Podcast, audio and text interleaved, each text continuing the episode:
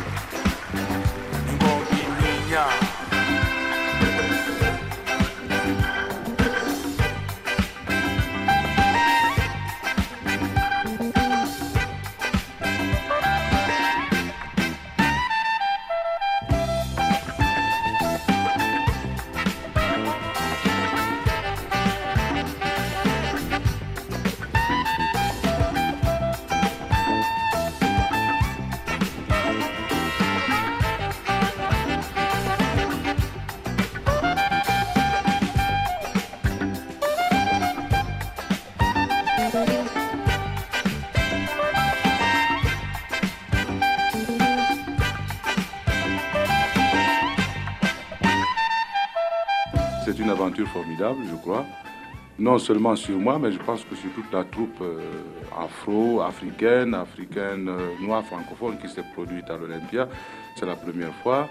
Je crois que le bilan est positif. Euh, les six jours que nous avons passés ici, nous avons pratiquement rempli tous les jours. Et les trois quarts de la salle étaient des Français, ce qui est révélateur. Ça veut dire que les Français maintenant s'intéressent au nouveau courant de la musique qui se passe. Et c'est ma fierté, si vous voulez, de parrainer tout ça sous mon couvert, tous ces jeunes artistes passent. Et puis finalement, la température, il me semble qu'elle était assez africaine, en ce sens qu'elle était très chaude.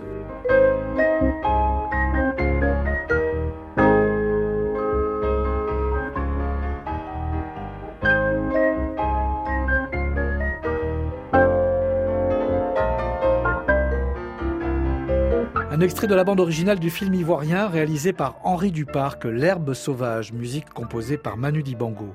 Manu, accueilli à ses 15 ans par l'Hexagone, puis reconnu en 1996 via le titre d'officier des arts et lettres. Manu honoré en France, mais controversé par certains Ivoiriens lorsqu'ils décident de s'installer chez eux. Moi, je n'explique pas, c'est eux qui expliquent, puisque c'est eux que ça dérange. Chacun a un passeport, ceux qui veulent voyager, ils voyagent, ceux qui veulent gagner de l'argent à Paris, il y en a, ils gagnent. S'ils peuvent gagner, ceux qui gagnent en Amérique, ils gagnent. Je ne m'occupe pas de la vie des autres. Je vais vous dire pourquoi je suis en Côte d'Ivoire. D'abord parce que les gens m'aiment bien. Ensuite, le président a eu confiance en moi. Il a décelé, je pense, des qualités de créativité qui manque souvent en Afrique parce que il y a le fait de faire la musique tous les jours. Il y a le fait aussi de créer un courant de pensée. Et ça, ce n'est pas palpable. Et donc, euh, le commun euh, difficilement peut concevoir qu'on peut vivre de création. Bon, ça n'a jamais existé nulle part en Afrique. Et le président de la Côte d'Ivoire euh, est certainement le premier mécène à travers moi, j'espère qu'il y aura d'autres présidents en mécène, j'espère qu'il y aura également d'autres créateurs qui accepteront de payer le prix parce que ce n'est pas facile de vivre en Afrique, d'être un artiste connu euh, mondialement et de choisir de vivre dans un pays qui n'est pas le sien, où toutes les structures ne sont quand même pas encore en place pour faire ce métier. Et malgré tout, faire quelque chose. Parce que ce que je fais en Côte d'Ivoire, je ne me contente pas de vivre en Côte d'Ivoire comme vedette ou comme euh, artiste reconnu. Je travaille en Côte d'Ivoire à créer quelque chose. Il y a l'orchestre qui travaille avec moi, l'orchestre de la radio-télévision ivoirienne, où on prend les musiciens qui peuvent lire la musique de façon à ce que nous puissions avoir une matière pour créer quelque chose.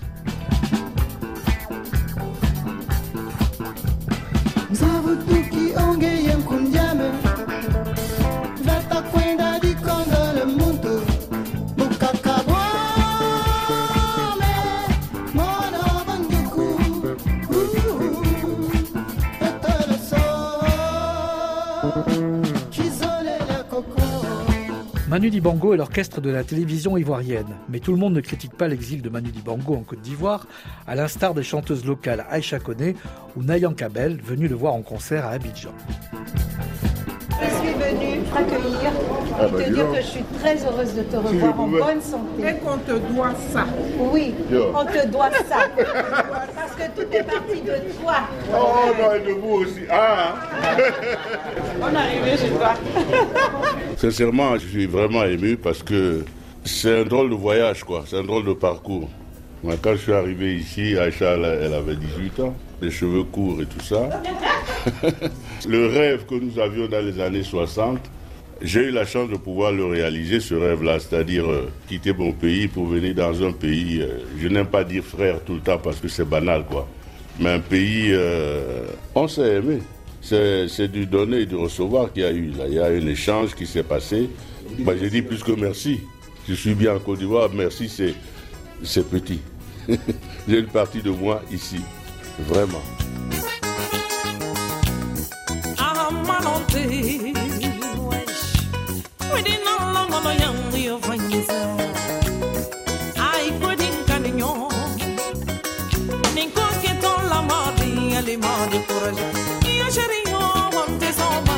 1988, Manu Dibango est à l'affiche de l'incontournable Printemps de Bourges au centre de la France, à la même affiche que Salif Keita et Maury Kanté, un bon souvenir dès sa descente de scène.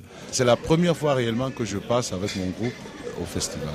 Et ça a cartonné, si on peut dire, parce que non seulement t'es le patriarche, mais en plus t'es le tonton du public français, a priori. Parce que euh, c'était rempli, plein, plein, plein, plein. Ouais, il m'aime bien, il m'aime bien. Mais je crois que ce triptyque-là, euh, Salif Keita, Manu Dibango, euh, Kanté, sur une scène, ça veut dire quelque chose maintenant, non seulement en France, ça se voit, en France on, passe tout le temps à la télé, c'est vrai, mais également en Afrique, ça a un impact. Et en plus, quand tu ajoutes Johnny Clegg dans cette équation, que tu ajoutes dans un degré Jimmy Cliff, tu vois, c'est une belle affiche qu'on n'aurait pas rêvé.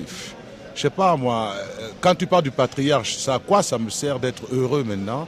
C'est que des choses que moi j'ai rêvé il y a 20, 30 ans, arrive maintenant devant le public et c'est ça qui est merveilleux. Tu crois que c'est un mouvement qui ne va cesser de s'amplifier encore? Oui, euh, on est déjà dans un stade où ce n'est plus une mode.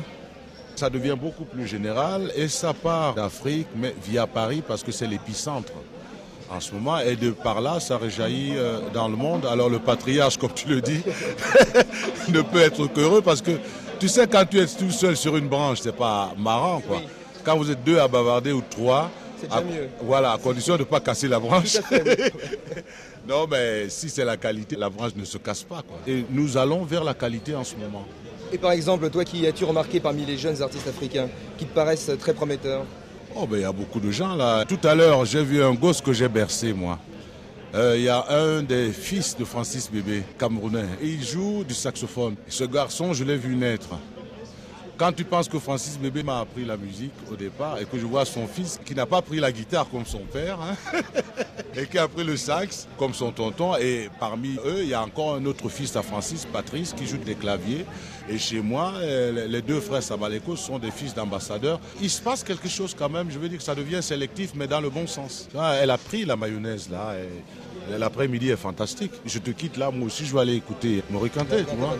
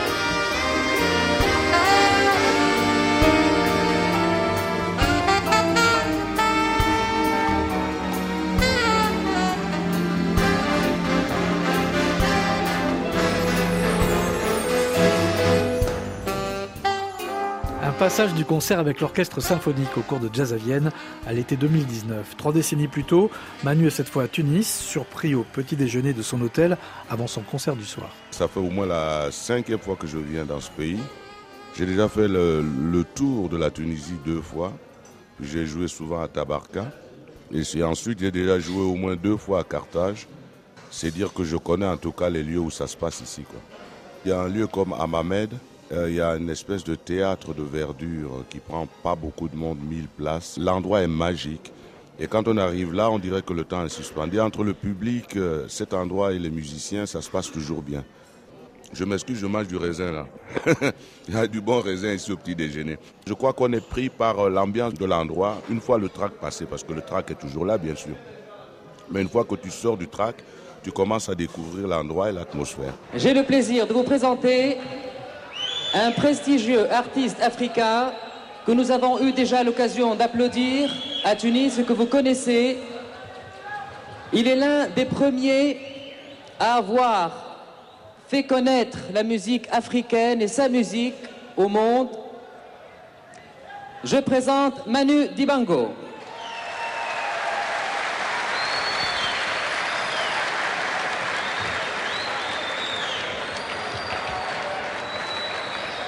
J'ai comme l'impression que, que ton sax et mon oud ont des choses à se dire.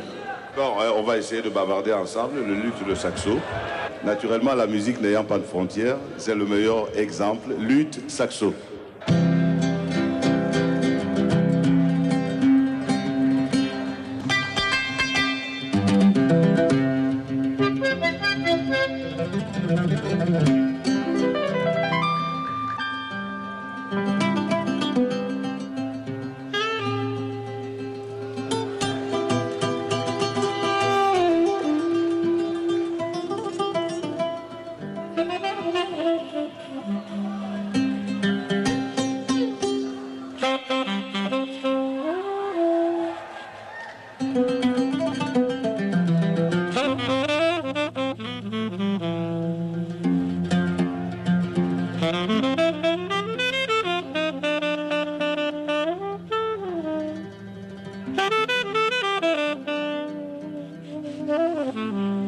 L'étranger pour Manu Dibango n'est pas que synonyme de scène, mais de studio également. Mon premier disque il a été enregistré en 61 à Bruxelles. C'était au mois de février 61 avec l'African Jazz Kabasele. Ils étaient venus, à l'époque, ils sont venus enregistrer Independent Cha-Cha avec tout l'African Jazz. C'est là où j'ai rencontré, en fait, la première fois la musique populaire africaine comme on dansait en Afrique dans ces années-là, quoi. Parce que nous, on connaissait pas ces musiques. Chantais français, je chantais On a prié en chœur, Répondez-nous Seigneur, je chantais tous des espagnolades du jour. Et j'ai enregistré des Wantanamera, tous ces trucs-là. J'ai chanté Le lion est mort ce soir, j'ai chanté Claire de lune à Maubeuge. Euh, donc ça date pas d'aujourd'hui. J'ai encore les disques de Claire de lune à Maubeuge, tu vois.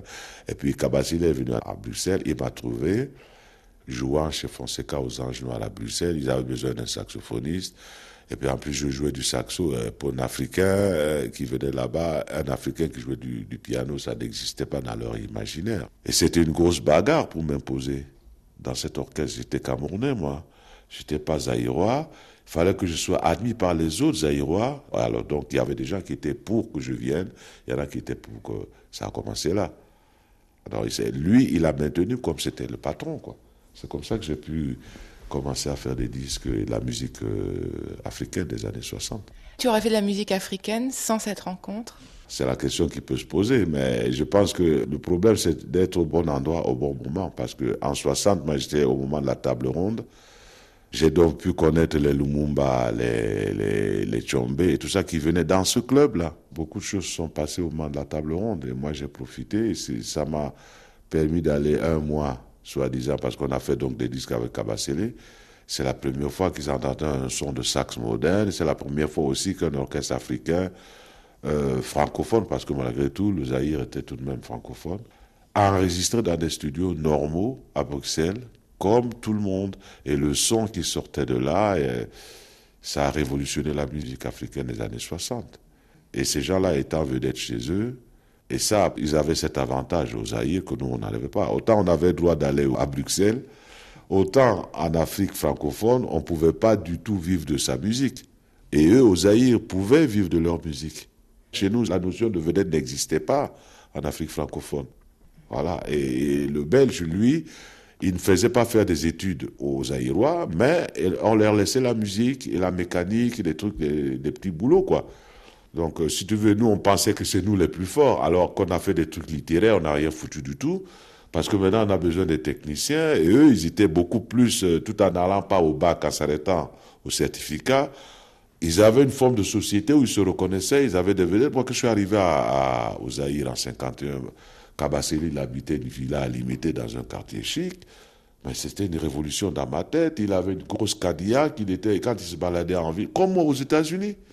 Tu n'aurais jamais pu voir ça au Sénégal, au Cameroun, au Gabon, dans tous les pays francophones. Il était impossible, inimaginable de voir quelqu'un qui était vedette, euh, un sportif, oui, un footballeur, euh, mais pas un type qui faisait la musique, sauf la musique d'église. Et donc, ils m'ont fait venir pour voir cet individu, cet Africain, qui joue du piano, qui joue du sax, du vibraphone. C'était une attraction en soi. Donc, on est parti un mois, parce que notre club fermait un mois. Et la magie de l'Afrique a fait le reste, quoi. Je suis plus jamais revenu dans le club, quoi. Indépendance, tcha tcha,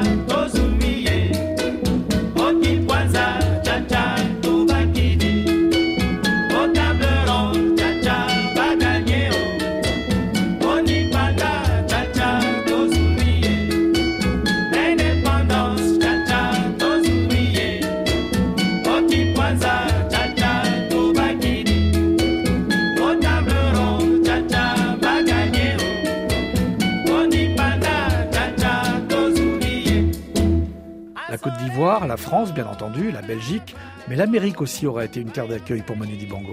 De 73 à 75, j'ai vécu aux États-Unis. Bon, ben, j'ai vécu deux ans là suffisamment pour savoir que c'est pas tellement mon style de vie. Voilà, mais c'était très enrichissant de voir tous les musiciens qu'on aime, euh, tous les artistes et qui sont beaucoup plus simples à vivre là-bas, sont beaucoup plus faciles d'accès et euh, ils gonflent moins quoi. Et puis, il cloisonne pas tellement des choses, parce que moi, je me rappelle à l'époque, quand je vivais aux États-Unis, euh, tu avais un pianiste, euh, un concertiste, qui te jouait la deuxième de Rachmaninoff. Ça l'empêchait pas, après, d'accompagner la Fitzgerald, quoi, avec le même plaisir. Si la musique est bonne et bien écrite, il peut voyager. Euh, ça, c'était une des leçons que moi, j'ai retenues là-bas,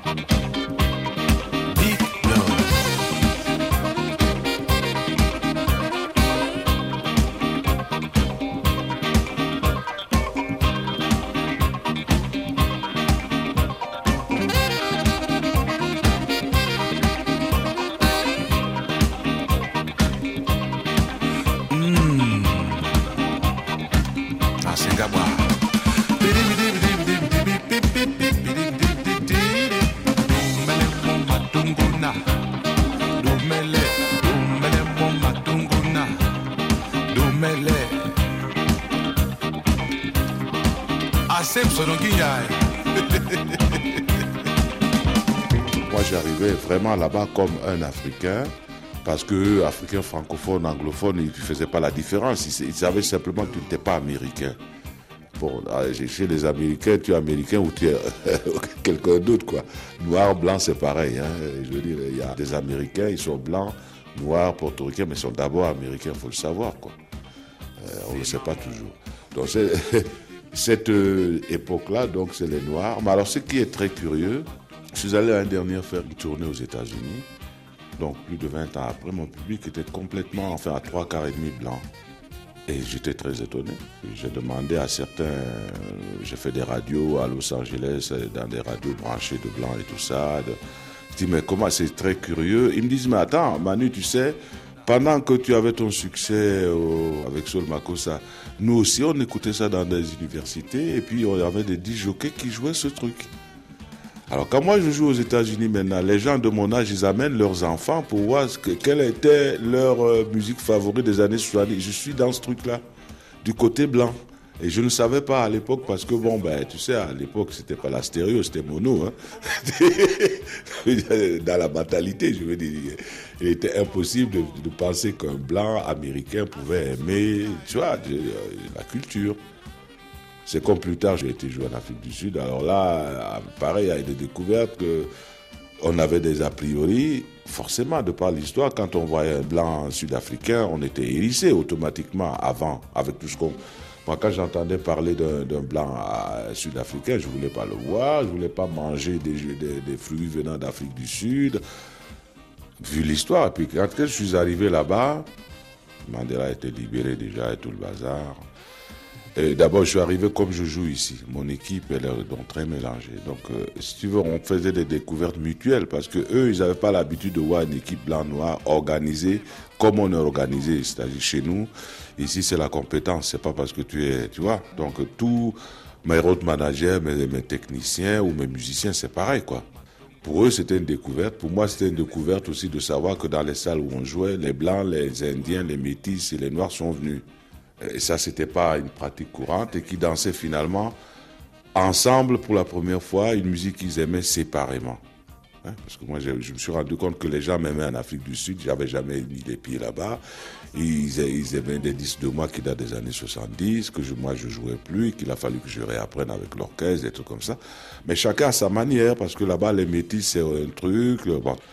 Et puis finalement, ils ont découvert qu'ils ont une disquette commune, quoi. Au moins des amours communes les gens étaient contents de nous voir comme nous sommes.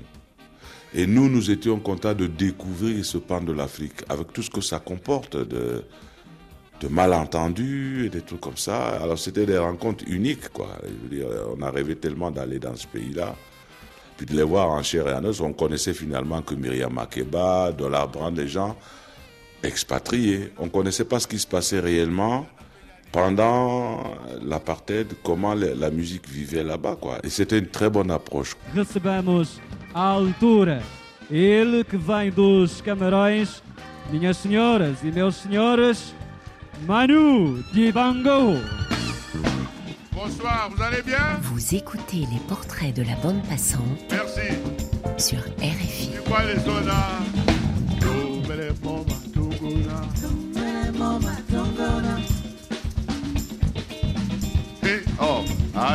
Manu en 2012 sur scène au Cap Vert dans le cadre du Criol Jazz Festival. C'est en France que Manu Dibango aura passé la majeure partie de sa vie, l'Hexagone qui en 1996 va le décorer.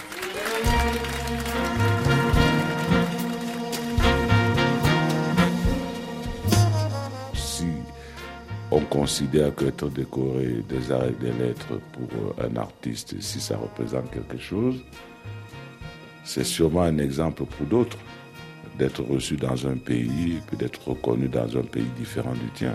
euh, au-delà de son amour propre personnel ou de sa fierté personnelle, il arrive un moment où ce n'est plus ça qui compte quoi dans ta vie. C'est bon, c'est bien d'avoir eu tout ça, mais c'est intéressant si ça arrive à d'autres qu'à toi, parce que toi tu as une somme de d'alchimie. Est-ce que c'est unique? Est-ce qu'il y en a d'autres? Tu me diras que je suis pas seul à avoir ça, mais je veux dire que par les temps qui courent, quand tu vois le monde, être accepté dans un pays différent du sien et à un certain niveau, avoir euh, l'amour et, je sais pas, la sympathie des gens, c'est une chance. Maintenant, quand tu as ça, tu te dis qu'est-ce que tu peux faire avec ça? Parce que c'est personnel ce genre de truc, ce n'est pas un truc de groupe. Ce sont des pays individualistes, c'est pas parce que toi, on t'aime que forcément on aime ton frère ou ta soeur. Il faut le savoir aussi. Mais malgré tout, comme on t'aime, comment répercuter ça pour que ça ne te reste pas? Parce que qu'est-ce que tu fais avec ça à un moment donné? Ça, c'est des vrais problèmes de réflexion, ça. Comment tu peux répercuter l'amour des gens?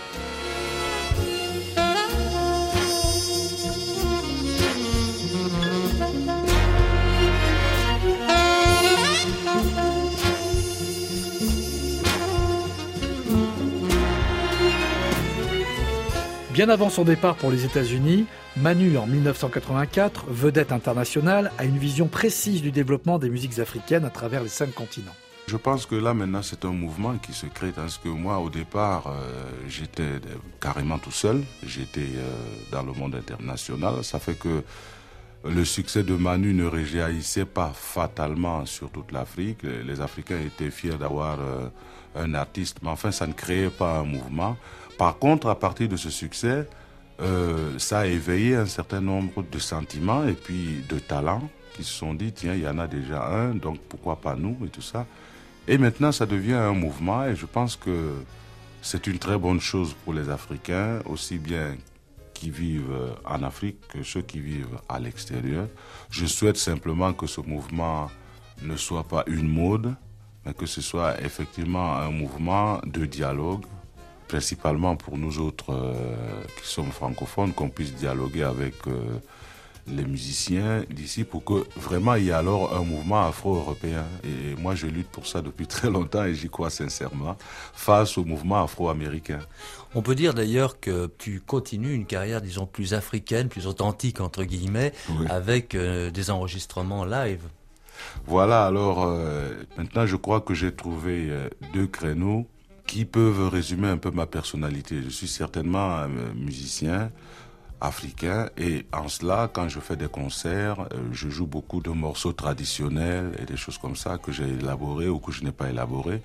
Et cela, je, je veux en faire des disques pour que les gens voient ce qui se passe sur scène. Faut pas oublier qu'au départ, euh, mon côté africain réjaillit dans la mesure où euh, dans nos villages et tout ça, au départ, la musique n'est pas le fait d'un seul homme. la musique est le fait de tout un village.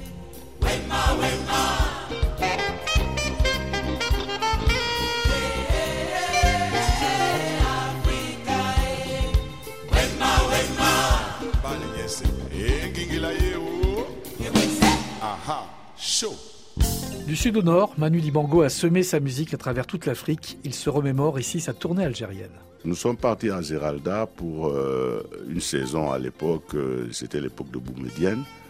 Il y avait un camp de vacances à Géralda, donc à 30 km d'Alger, une belle ville. Donc on était parti là faire un contrat d'un mois. on est resté quatre mois. Et donc euh, beaucoup de choses sont nées là, beaucoup de morceaux. Et on est parti là avec un orchestre qui n'existait pas, qui a été fait exactement comme ça, avec mon guitariste Jerry Malikani, que j'ai connu à cette époque-là, et qui depuis, donc depuis 72, nous sommes ensemble. Donc on est parti euh, pour faire euh, cette saison-là, comme on disait. On avait quatre morceaux en tout, c'est tout. Et tout le reste a été construit sur place. Dis donc. Euh... oui, le culot, on en avait. Vous avez quand même beaucoup de culot, hein de temps en temps, il faut en avoir. Franchement, on les construisait devant les clients comme si c'était pour la danse. Ben, le bassiste, il partait sur un truc, c'était le batteur, c'était le tumbaïste, c'était le guitariste, et puis bon, on se collait, puis c'était notre façon à nous de faire du jazz finalement. C'était une espèce de jazz africain, quoi. Voilà. Parce qu'on partait l'improvisation, mais quand même toujours basé sur du rythme. Manu a parcouru la planète et a laissé une marque indélébile dans le monde de la musique. Il aurait dû venir commenter cette vie extraordinaire, mais l'histoire en a décidé autrement. Ce sont donc sa nièce et manageuse Claire Diboa et son fils Michel Dibango qui seront les grands témoins du cinquième et dernier épisode de ce portrait de Manu Dibango.